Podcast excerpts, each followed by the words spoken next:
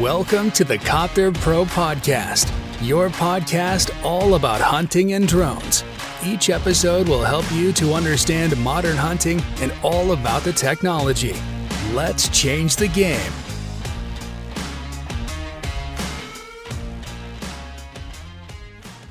Ja, ich hoffe, es äh, finden sich ein paar Leute hier ein für den Vortrag zum Thema Kidsrettung. In erster Linie stelle ich mich mal vor, ich bin Alex Mohr von äh, der Firma Copter Pro. Äh, viele kennen uns, manche kennen uns noch nicht. Wir stehen aber auch da hinten in der Experience oder Community Area, wie das auch immer heißt, und zeigen euch da die neuesten Drohnen. Wir sind eine Drohnenfirma, wir verkaufen in erster Linie Wärmebilddrohnen. Wir verkaufen nicht nur die Drohnen, sondern auch den passenden Service, den Support und die Schulung. So viel zu mir, beziehungsweise zu der Firma. Ich bin seit jetzt fast zehn Jahren Jäger, das heißt auch im jagdlichen Background, auch meine Mitarbeiter sind Jäger, unter anderem Marcel hier, Maurice, kennen die einen oder anderen auch schon aus Videos. Und ja, so viel zu dem Thema, was ist Copter Pro und wer bin ich? Ja, warum darf ich da überhaupt drüber reden? Ich bin jetzt seit sechs Jahren, glaube ich, in der Kidsrettung aktiv. Wir haben bei Copter Pro schon in den letzten sechs Jahren über 3000 Kitze sichern können. Also das ist schon eine ganz schöne Hausnummer. Wir haben äh, dieses Jahr allein mit der Copter Pro Family, so nenne ich das immer, also mit dem Kundenstamm von Copter Pro, circa, und das ist wirklich eine krasse Zahl, 100.000 Kitze gesichert, nur mit den Kunden von Copter Pro und das ist noch nicht alles ausgewertet. Also wir haben sehr, sehr viele aktive Kidsretter und äh, darum geht es heute auch. Es geht um das Thema Kidsrettung. Was ist Kidsrettung überhaupt? Und damit das nicht so langweilig wird, wenn ich hier stehe und eigentlich die ganze Zeit nur rede, habe ich mal einen Film mitgebracht. Das ist unser kurzer Imagefilm von uns. Also die Filme findet ihr auch auf YouTube. Wir haben einige Filme zum Thema Kidsrettung, zum Thema Jagd, alle in YouTube äh, verfügbar. Könnt ihr euch gerne mal anschauen. Unter anderem auch hier die Imagefilme. Da seht ihr mal so ein Bild mit mir, mit einem Kids. Ich bin auch natürlich aktiv dabei. Das heißt, über Tag natürlich Office und Büroarbeit, aber morgens ganz früh sind wir auch auf den Wiesen unterwegs. Haben ein Revier im Hunsrück mit ungefähr 800 Hektar. Und da haben wir natürlich auch genug zu tun. Wir haben auch viele Kitze, die wir retten müssen. Und da kommt auch das Know-how her. Denn wir haben natürlich sehr, sehr viele Leute, die auch jemanden hinten dran stehen wollen oder haben wollen, der sich mit der Technik auskennt. Es bringt einem nichts, eine Technik zu vertreiben, die ja, man selber nicht nutzt. Und äh, wir sind halt auch die Firma, die die Technik selber nutzt und äh, das ist halt ein ganz wichtiges Thema, deswegen können wir auch dieses Know-how weitergeben. Ja, was haben wir noch zum Beispiel? Wir bieten halt den Support. Das ist halt auch ganz wichtig, wenn man zum Beispiel eine Drohne sucht, also wenn ihr auf der, Drohne, äh, auf der Suche nach einer Drohne sucht, könnt ihr euch gerne bei uns melden es ist ganz wichtig, dass ihr den passenden Support kriegt. Ne? Dazu gehören zum Beispiel eine Erreichbarkeit während der Kidsrettung. Kidsrettung beginnt morgens früh um äh, 4 Uhr. Und wenn man da den Händler nicht ans Telefon kriegt, das ist ziemlich schlecht, weil da kann ein ganzer Tag auf Deutsch gesagt im Arsch sein, weil der Meer steht da, die Organisation ist da, der Helfer ist da oder die Helfer sind da und da funktioniert was nicht. Aus diesem Grund haben wir halt eine 24-Stunden-Hotline eingerichtet, im Prinzip ein eigenes Callcenter, das an, alle Anrufe entgegennimmt, uns nach Priorität weiterleitet und wir im Endeffekt dann hingehen und das Ganze Ganze abarbeiten können. Ja, ich denke, für viele ist das Thema Kidsrettung ja schon ein Begriff. Deswegen will ich euch noch ein paar Tipps und Tricks mit auf den Weg geben, was ihr unbedingt braucht. Wir haben zum Beispiel neue Drohnen. Die Drohnentechnik hat sich in den letzten sechs Jahren deutlich verbessert. Also wir haben von angefangen, als ich meine erste Drohne hatte, mit 10 Minuten Flugzeit, Drohnen, die nach 500 Meter die Verbindung verloren haben, abgestürzt sind oder sonst was, bis hin jetzt in, der, in den sechs Jahren jetzt zu Drohnen, die mittlerweile eine Dreiviertelstunde in der Luft bleiben und eine so hochauflösende Wärmebildkamera haben, dass wir auch mal über 25 Grad, sogar bis zu 30 Grad fliegen können und auch die Kitze dann noch aus den Wiesen rausholen. Weil wir sind alle berufstätig, wir müssen alle arbeiten und wir haben manchmal auch nicht die Zeit, dann morgens da zu stehen. Die Absprache mit dem Landwirt ist natürlich ein Thema und genau aus dem Grund ist es wichtig, dass die Technik das leistet und uns das Leben vereinfacht. Das ist ein Riesenthema. Und da haben wir zum Beispiel ein Modell, das viele kennen jetzt diese graue Drohne, die DJI Mavic 2 Advance, haben viele im Einsatz mittlerweile. Es geht aber immer, immer weiter. Und das ist das Schöne in dem Drohnenthema, denn dieser Markt ist noch nicht vorbei. Der beginnt gerade erst. Also wir haben wahrscheinlich in den nächsten zwei Jahren irgendwann anderthalb Stunden Flugzeit. Wir haben noch bessere Zoom-Kameras. Mittlerweile ermöglichen die Drohnen uns, was früher auch noch relativ schwierig war, quasi alle Flächen im Revier vorzuplanen und automatisiert abfliegen zu lassen. Da stelle ich lediglich die Höhe, die Geschwindigkeit ein und die Drohne fliegt das Ganze vollautomatisiert ab. Das ist auch eine coole Geschichte. Mittlerweile auch, wissen auch viele nicht, gibt sogar eine Möglichkeit, einen Temperaturalarm einzustellen. Bedeutet, die Drohne fliegt und sobald die eine Wärmequelle erkennt, bleibt die automatisch stehen und warnt ein. Das heißt im Endeffekt, kann ich meinen Controller da hinlegen, lasse die Drohne einfach losdonnern und sobald es piepst, gucke ich da drauf und sage, ey, da ist ein Kids und dann verständigen wir uns eben per Walkie-Talkie, schicken die Leute dahin. Jetzt ist der Ablauf ja immer so eine Sache, ne? weil ich sag mal so, eine Drohne zu haben, schöne Geschichte, ein paar Helfer zu haben, findet man eigentlich. Aber der Landwirt, der ist das Problem. Der einem nicht äh, frühzeitig Bescheid sagt oder so eine halbe Stunde vorher dann im Prinzip Bescheid sagt und sagt, ja, ich will jetzt mähen. Und diese Zusammenarbeit zwischen dem Landwirt und der Jägerschaft, das zu optimieren, das ist eigentlich die Aufgabe, dass wir euch darauf vorbereiten und ihr es dann in euren Revieren auch direkt umsetzt.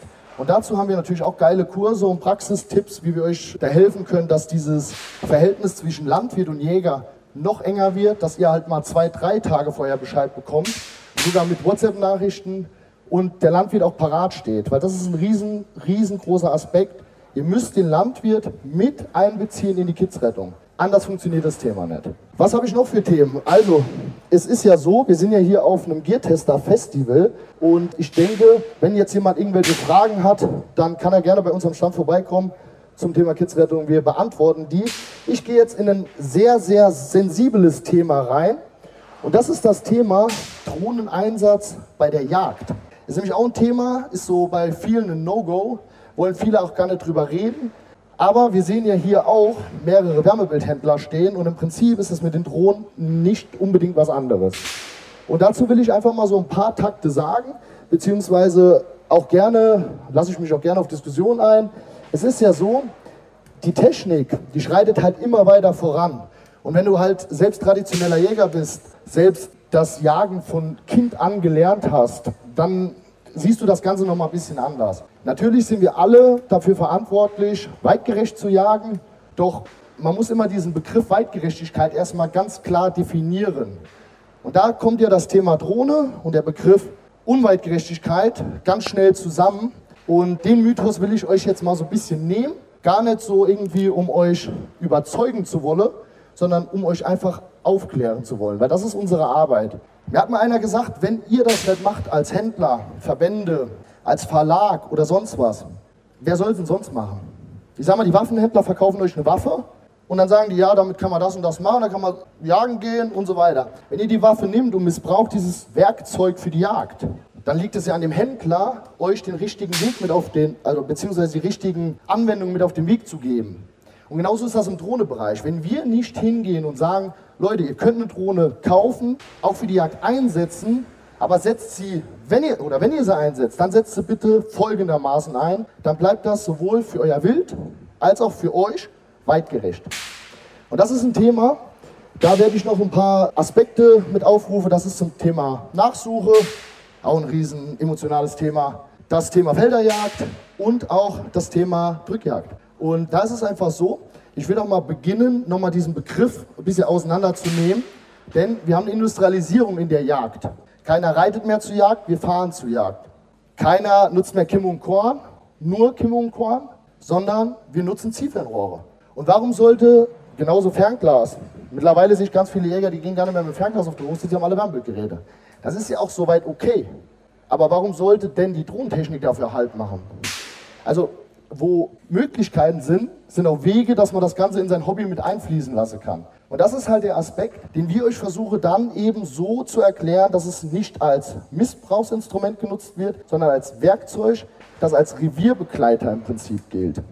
Und da einfach so ein paar Themen, wie die Felderjagd zum Beispiel, das ist ja jetzt so ein aktuelles Thema. Ne? Hier steht ja teilweise noch der Raps. Wir haben aber auch Mais. Und äh, da ist es einfach so, dass wir durch die Drohntechnik nicht nur wissen, wo unser Wild ist, was ja wieder diesen Aspekt, das Wild hat keine Chance mehr aufbringt, sondern den Aspekt Wildverhaltensanalyse zu betreiben. Ja, das ist ein Riesenthema. Vorher beruht die Jagd im Prinzip nur auf reiner Spekulation. Das heißt, die Sauen sind da rausgewechselt, weil gegen den Wind, weil die Hunde da gejagt haben, weil was auch immer. Aber keiner hat das Ganze mal begutachtet aus der Luft wie ein Kommentator und hat das Ganze gesehen, wie sich das Wild verhält. Und da das Thema Felderjagd, Maisjagd vor allem, da habe ich auch nochmal ein Beispiel, weil wir haben wirklich jetzt die letzten Jahre viel Maisjagden bekleidet. Und da möchte ich direkt sagen, es ist nicht der Aspekt, mehr Beute zu machen. Es geht hier wirklich einzig und allein darum, unser Wild besser zu verstehen, die Ruhe im Revier zu stärken und deutlich weitgerechter durch eine Drohne zu jagen. Und das verstehen viele falsch. Denn eine Drohne ermöglicht uns natürlich auch Missbrauch, aber dafür brauche ich keine Drohne, da reicht auch ein Gewehr oder ein Messer, was auch immer. Ich kann auch meine Tiere überfahren. Das geht mittlerweile auch. So aus der Gesetzeslage ist es so, es ist erlaubt, eine Drohne einzusetzen. Es ist aber auch erlaubt, von einem Auto, zumindest in Rheinland-Pfalz ist es so, ich steige aus dem Auto aus, Auto aus, kann sogar laufen lassen, egal, Tür auf, Motorhaube, Wärmebildvorsatz drauf, da steht die Sau, die sogenannte Gummipirsch und schieße. Ist erlaubt. Ist das weitgerecht? Nein. Ist aber erlaubt. Sagt aber keiner was zu. Und das ist das Thema. Und bei Drohnen ist das, was, was viele verstehen müssen, ist, dass diese Tradition, dieses, dieses, was man von Grund auf lernt, das muss in einem drin sein. Ob man eine Drohne einsetzt, einen Wärmebildvorsatz oder ein Gewehr, was auch immer.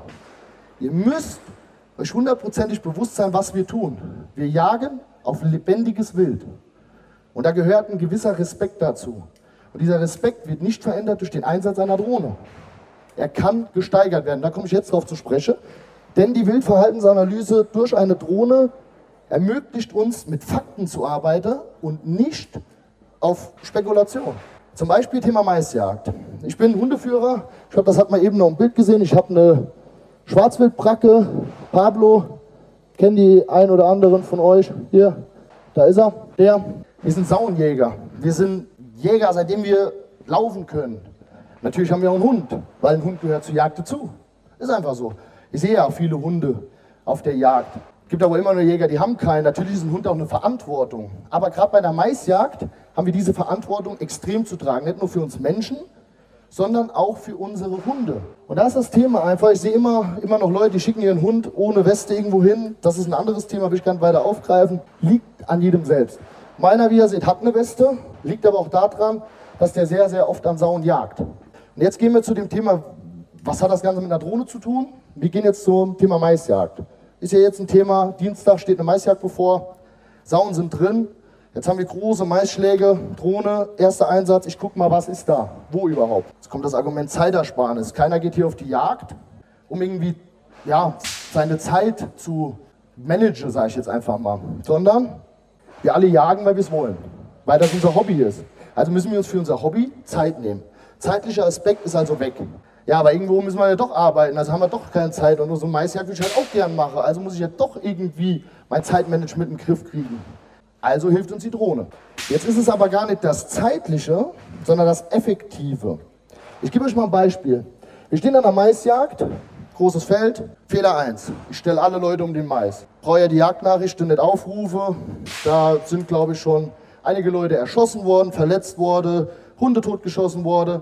Bestes Beispiel, ich glaube, das war, ist auch schon ein paar Jahre her, schießt einer, keinen Fehler gemacht, in den Boden rein, Kugel schlägt ab auf die Autobahn, den Hals, von einem Autofahrer tot.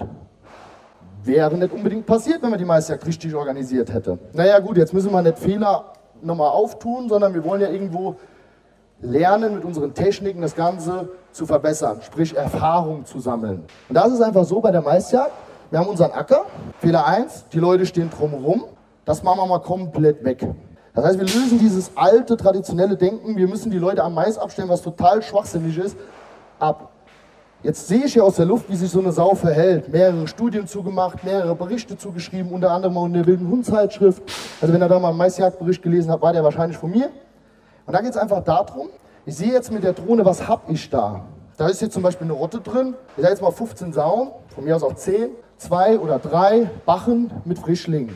Wir reden jetzt mal nicht von gestreiften, wir reden jetzt von jagbaren Frischlingen, 20, 25, 30 Kilo. Die Bachen 50 Kilo, da haben wir so ein bisschen Unterschied mit drin. Ist ja meistens so, dass die Bachen schwerer sind als die Frischlinge. So sollte es in einer vernünftigen Rottenstruktur zumindest sein. Jetzt sehe ich das mit der Drohne und kann meine Jagd dementsprechend planen. Das heißt nicht, ich bleibe mit der Drohne in der Luft, während ich jage, sondern ich gucke, weiß, was da ist und gehe dann im Prinzip hin und organisiere meine Jagd dementsprechend. Die Drohne ist weg. Die hat ja nur aufgeklärt, die hat uns Informationen geliefert. Was wir jetzt aus den Informationen machen, ist wieder uns oder abhängig von uns.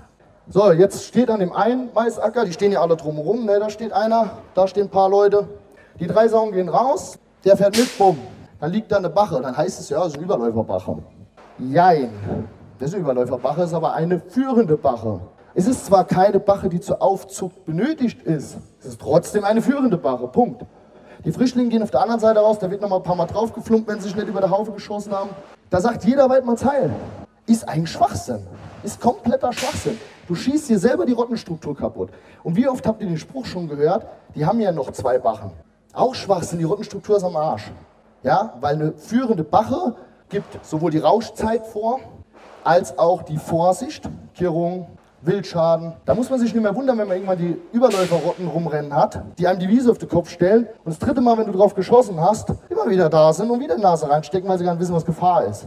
Und das ist dieser Aspekt, den sollte man so ein bisschen mal mit reinfassen, gerade zum Thema Maisjagd. So, nächste Wildverhaltensanalyse, die wir festgestellt haben, ist, wie verhält sich Wild innerhalb eines Maisfeldes? Ich fliege jetzt mit der Drohne da drüber. Natürlich haben wir auch während der Jagd schon mal geflogen, damit wir es einfach mal sehen. Traditionell machen wir so, 8, 9 Uhr morgens, wir fliegen, gucken die ganzen Maisschläge, ey, da ist was, Rotte passt oder nee, machen mit Frischlingen, lassen wir direkt sein. Brauchen wir keine Hundeführer, wir brauchen auch keine Hunde, die die Frischlinge nachher fangen. Und dann gehen wir im Endeffekt hin und organisieren die Jagd. So, und ich fliege jetzt mit der Drohne drüber, nutze diese ganzen Informationen, die ich habe, um meine Jagd dann quasi zu managen bzw. zu organisieren. Jetzt der erste Punkt, wo ich eben als Fehler angesprochen habe, ist die Sauen, die, die Schützen, um den Mais abzustellen. Das haben wir bei uns einfach abgestellt. Sicherheitstechnische Gründe, wir stellen im Wald ab. Fernwechsel. Natürlich kommen sich die Schützen erstmal verarscht vor, jeder steht da und da und wir stehen alle im Wald.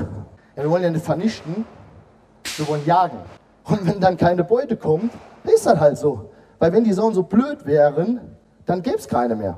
Ganz einfache Geschichte. Und wenn ich dann stehe auf meinem Stand, wie auf jeder normalen Drückjagd, und da kommt nichts, dann war es trotzdem ein schöner Jagdtag. Ja, wenn es jetzt nicht gerade geregnet hat. Nächster Punkt ist, wie verhalten sich denn die Hunde, beziehungsweise die Sauen, wenn die Hunde da drin sind?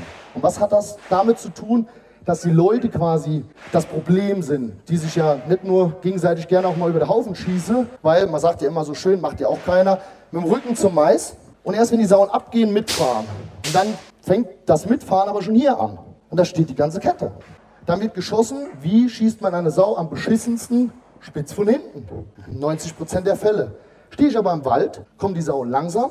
Ich habe sie vorher angekündigt, was für eine Rotte. Und jetzt kommt der entscheidende Punkt. Ich spreche eine Gewichtsbeschränkung aus. Drei Bachen, 50 Kilo, die haben wir ja noch im Hinterkopf. Und meine 10, sagen wir einfach 10 Frischlinge, 25, 30 Kilo. Da ist bei 30 Kilo Schluss. Rottenstruktur sicher. Jetzt kommt der Einsatz der Hunde. Ich kann meine Hunde kurz, gezielt einsetzen, weil die meisten Fehler passieren dann, wenn die Hunde zu viel Konflikt mit der Sau haben. Das heißt im Endeffekt Treibjagd, Rückjagd, wir hetzen das wirklich, wir treiben es. Wie oft habt ihr schon gehört, dass eine Maisjagd abgebrochen wurde oder nochmal durchgedrückt wurde, weil sie gesagt haben, da muss noch was drin sein, die sind noch nicht alle raus. Fliegst du mit einer Drohne, guckst du, welche Rottenstruktur da ist, setzt die Hunde gezielt an diesem Punkt ein, sprengst die Rotte sofort und die Rotte geht in einem Verbund oder halt gesprengt raus. Dafür darf aber keiner am Mais stehen. Weil sonst gehen die, und das haben wir wirklich aus der Luft, haben wir auch Videos zu, bis einen Meter vor den Mais, bleiben stehen, Nase hoch, drehen sich rum und kloppen deinen Hund. Und das passiert zu 90 Prozent. Da passieren die Unfälle. Der Hund jagt dann zwei, drei Stunden in dem Maisfeld, komplett überhitzt, auch bei den Temperaturen hier, Weste an. Ein Hund ist nochmal anders, der hat noch ein bisschen Fell. Und im Endeffekt passieren dann eben die Fehler oder die Sauen gehen gar nicht raus. So, also haben wir nichts Gutes getan. Wir haben den, den Hundhammer mehr oder weniger misshandelt. Wir haben uns im besten Fall nicht über den Haufen geschossen, aber war das Risiko war auf jeden Fall mal da. Jetzt kommt ja das Argument, aber was ist denn, wenn der Maisschlag nebendran ist und die Sauen wechseln da rein?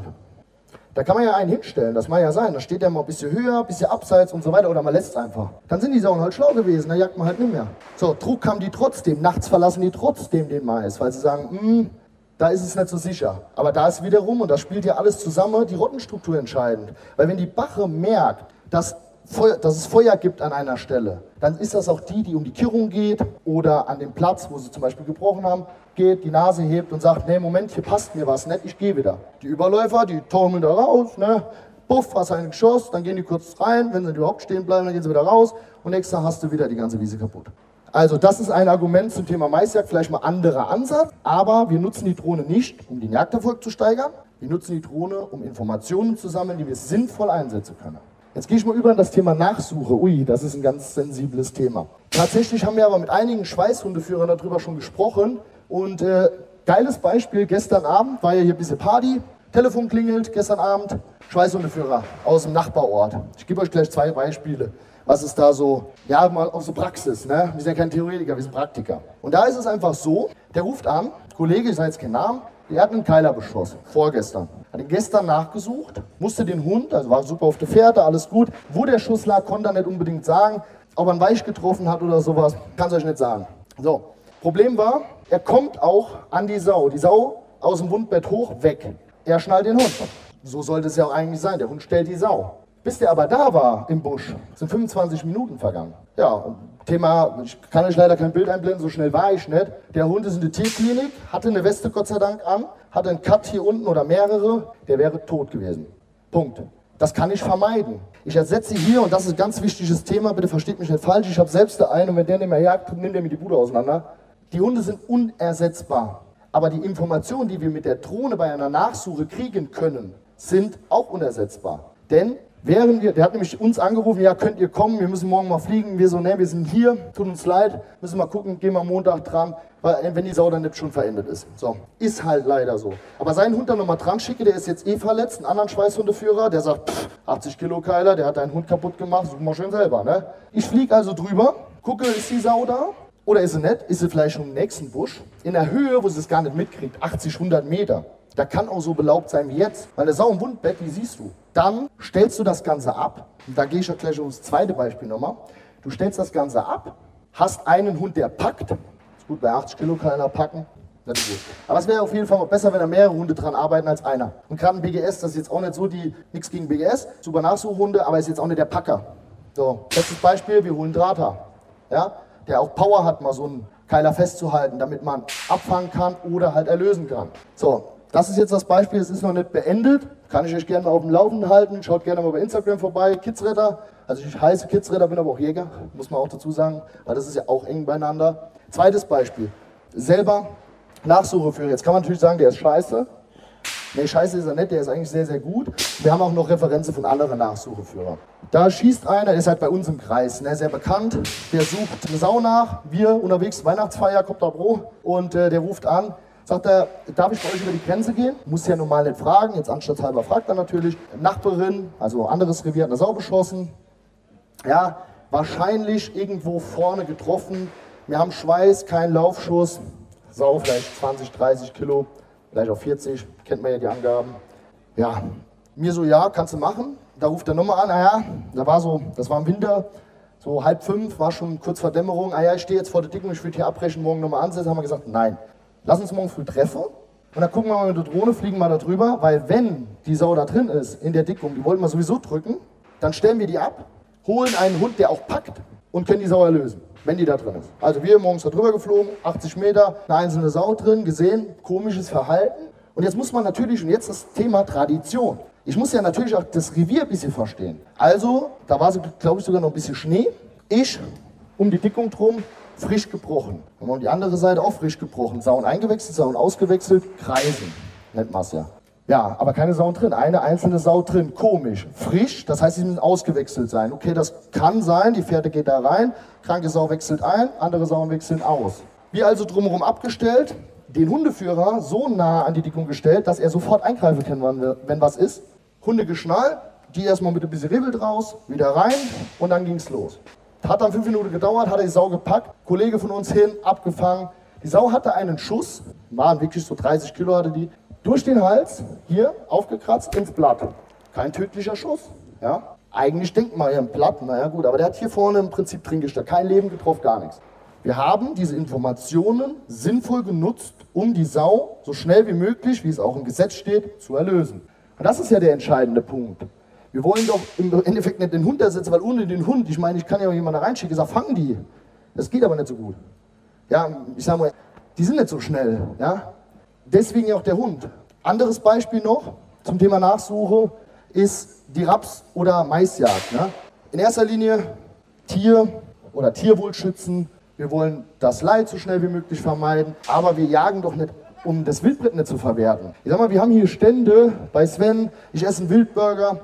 Das würde nicht gehen, ohne unsere Hunde, die das Wild auch mal finden, wenn es nicht so gut geschossen ist, ohne die sauberen Jäger, die auch, das kann ja keiner sagen, dass er, ich habe auch schon vorbeigeschossen, ich habe auch schon krank geschossen, gebe ich ganz offen hier und ehrlich zu auf der Bühne. Und da ist es einfach so, das ist ja das Abfallprodukt der Jagd, das positive Abfallprodukt. So, ein Beispiel, jetzt schießt du so eine Sau, ist ja mal egal, wie schwer die ist, du schießt die sauber, da haben wir auch ein YouTube-Video drüber gemacht gehabt, dem letzten, äh, hat ein Kollege einen Keiler geschossen, so 70 Kilo, ich rede immer nur über Keiler, kann auch bei einer anderen Sau ganz schön gefährlich werden, je nachdem, wie schwer die ist. Auch eine Bache oder sowas. Naja, gut, Bache haben wir ja eben abgehakt, ne? Rottenstruktur und sowas. Aber im Endeffekt ist es so, Ich kann ja eine Drohne einsetzen, um zum Beispiel nachts, was ja kein Nachsucheführer macht, wir haben ja die Vier-Stunden-Regel und dann haben wir dieses, nachts gehe ich nicht, nächsten Tag gehe ich. So bei den Temperaturen ist die Sau nichts auf Punkt. Ich fliege also drüber über mein Mais, wenn die Sau beschossen wurde, egal ob die jetzt hinter das Blatt geschossen wurde, falsch geschossen wurde, wie auch immer, fliege da drüber, sehe, okay, die Sau ist da, ist verendet, ja, nein, oder ist nicht verendet. Nehmen wir Punkt 1, verendet. Ja, Drohne runter, Hund auspacken, Schweißriemen an. Meiner dreht schon durch, wenn er die Drohne sieht, weil er weiß, die wird gejagt. Ansätze am Anschuss, sauber Suche auf eine tote Sau, auch nachts im Mais. Die ist tot. Der Hund hat Arbeit, ich konnte das Wildbrett verwerten, wir haben keinen Stress. Manchmal sind es ja auch nur 50 Meter, aber je nachdem, auf was für eine Sau man schießt, will man da einfach nachts nicht rein. Rufst du Nachsucheführer an, ist sowieso over. Punkt 2. Die Information an den Nachsucheführer oder Schweißhundeführer. Ich sehe jetzt, Sau ist nicht verendet in der Flughöhe von 80 bis 100 Meter oder sogar nachts maximale Höhe 120 Meter und sagt dem, die muss da stecken. Wir, also was kannst du mit der Information an, anfangen? Anschuss ungefähr das und das, zum Beispiel Knochen. Wir haben äh, Wildbrettschweiß, wie auch immer. Wir haben ein bisschen Wildbrett gefunden. Wir haben irgendwas anderes gefunden. Wir haben Lungenschweiß. Lungenschweiß, gut, da suchen sie ja trotzdem alle nachts nach. Auch nicht so super. Ich spreche es aber trotzdem an. Erstens, weil ich dazu stehen muss. Ich bin Jäger, ich verkaufe Drohnen. Und wenn ich sage, ich stehe nicht dazu, bin ich Lügner. Punkt zwei ist, die Drohnen werden ja in viele Bereiche eingesetzt und in viele Bereiche auch vertrieben. Wenn aber ein Händler sagt, ich vertreibe sie nur für die Kidsrettung, mir doch egal, ob die jagen, gehen damit natürlich, wenn der Fisch fragt, kriegt auch einer für die Jagd. Ja, nur weil der hier nicht steht auf der Bühne, euch das erklärt, heißt das doch nicht für uns, dass wir jetzt die Bösen sind. Eigentlich verkaufen ja viele diese Technik. Aber wir sind die Einzigen, die dazu stehen. Wir sind halt ehrlich. Und das werdet ihr auch bei Copter Pro merken. Einige sind schon Kunde bei uns. Wir nehmen kein Blatt vor den Mund, wir sind auch manchmal hart und sagen auch mal, wenn wir eine Jagdart scheiße finden, ja, auch unseren Kunden, also dann kannst du so einsetzen, wird dir aber nichts bringen. Da machst du dir selber das Revier kaputt. Wir haben alle die Reviere auf neun Jahre oder zwölf Jahre und keiner ist daran interessiert, sich in zwei Jahren die Bude leer zu schießen, weil keiner geht ins Kino, wenn kein Film läuft. Punkt. Ja? Das ist ja immer diese harte Diskussion mit der Jagdgenossenschaft. So, Thema Drückjagd. Aber Drückjagd ist im Prinzip eigentlich genau dasselbe wie die Maisjagd oder wie die Erntejagd generell. Wir jagen durch die Drohne eher weniger als mehr. Denn wir gehen im Endeffekt hin, fliegen vorher die Ecken ab, so ab Oktober kennt man ja die Kleppaschen, man ruft die Leute an und dann geht's los. Und da ist es einfach so, wir fliegen samstags morgens, gucken, wo die Sauen sind, gucken, ob passende Sauen da sind, ob das alles, ob das alles in Ordnung ist ich sage euch ganz ehrlich, wir jagen deutlich weniger. Wo du vorher den Bestand auf den Kopf gestellt hast, jagst du einfach nicht mehr. Ja? Weil da ist nichts. Oder da sind halt das, das Wild, was nicht passt. Da sind Bachen mit Frischlingen. Das Thema, ob man die schießen oder nicht, will ich hier gar nicht auffassen. Ich bin kein Freund davon. Das sage ich ganz offen. Aber es ist einfach so, das wollen wir meiden. Dadurch, dass wir die Rottenstruktur durch die Wildverhaltensanalyse auch irgendwo ein bisschen verbessern, haben wir auch irgendwo den Vorteil, dass wir im Winter zur Drückjagdsaison gar keine Bachen mit Frischlingen mehr haben weil die Rauschzeit auf einmal wieder im Einklang ist. Da laufen auf einmal wieder so Koffer an Bachen rum. Der Wildschaden geht runter. Die werden vorsichtiger. Und das sind alles so Faktoren, die zusammenspielen. So, jetzt Drückjagd. Ich fliege also Samstagmorgens, 9 Uhr, gucke mir meine Ecken an, merke, oh nee, da ist Muffelwild, nee, das ist Dammwild, da sind, ah, da ist ein Saun. Ja, aber Bachen mit Frischlingen lassen wir liegen. So, und genau das ist es. Wir lassen die Bereiche in Ruhe. Wir fahren nicht mehr so viel durchs Revier mit unnötiger Unruhe. Wir jagen nicht mehr so viel, wo es sich eigentlich nicht zu jagen lohnt. Wir jagen weniger. Und da will ich jetzt noch mal einmal umgreifen, ein Thema noch, und das ist auch Schutz wieder der Hunde. Ich bin halt Hundeführer, die reden immer über Hunde. Der unter einem Auto ist mein Todesurteil. Ja? Und ich glaube, da spreche ich für viele Männer hier, auch für Frauen, spielt keine Rolle. Aber wir haben auch Ecken teilweise an der Straße, wo es heißt, oh, die könnte man noch mitnehmen, da können die Sauen drin sein fliegen wir ab, gucken, ja, nein, sperren die Straße, nehmen diese Informationen, nutzen sie sinnvoll, schützen unsere Hunde und jagen da, ja, äh, entweder jagen wir dort oder wir jagen eben nicht dort. So. Jetzt das abschließende Thema, und damit beende ich auch den Vortrag, und das ist das Wildmonitoring. Haben wir jetzt angefangen, das ist eine ganz coole Geschichte, gibt es auch einen Bericht zu, eine Wild- und Hundzeitschrift, ist das Thema Wildmonitoring, ist im Prinzip die Wildzählung. Damals viel Rotwildtaxation mit Flugzeug gemacht und so weiter. So, das kann man im eigenen Revier auch super machen. Weil wir jagen alle, wir haben Wildkameras, wir haben Wärmebildkameras und da haben wir einen geilen Bericht zu gemacht. Das nennt sich zählbar. Und da habt ihr mal eine Abweichung gehabt zwischen Wärmebildzählung beim Rumfahren, Ansitzzählung und so, was man so an Wildkamerabilder und so weiter kriegt. Und da war einfach der Punkt, mit der Drohne arbeite ich nicht auf Spekulation. Ich sitze jetzt nicht an der Ecke hier und warte, bis da ein Stück drüber läuft und zähle das, sondern ich weiß, okay, das Stück in diesem Busch sitzt da. Ja? Die Rotte in der Dickung liegt da und das sind so und so viele. Und diese Informationen nutze ich, um eben vorbereitet zu können, wie viele Drückjagden ich im Jahr mache. Hat uns jetzt dazu gebracht, weniger zu machen, weil einfach die Rotten nicht so, die haben sich nicht so erholt, wir hatten einen trockenen Sommer letztes Jahr, wir hatten keine Mast und so weiter. Und diese Informationen, die ich aus der Luft sammeln kann, die muss ich dafür nutzen, um weitgerecht zu jagen. Und damit ist das Thema Weitgerechtigkeit viel größer, als viele das Ganze denken oder oftmals dieses Wort benutze. Weil die Definition der Weitgerechtigkeit ist eine Person, die, es, die weiß, wie sie ein Handwerk zu betreiben hat. Das ist die Definition von Weitgerechtigkeit. Und ich denke, das können wir bei Copter Pro. Vielen Dank fürs Zuhören.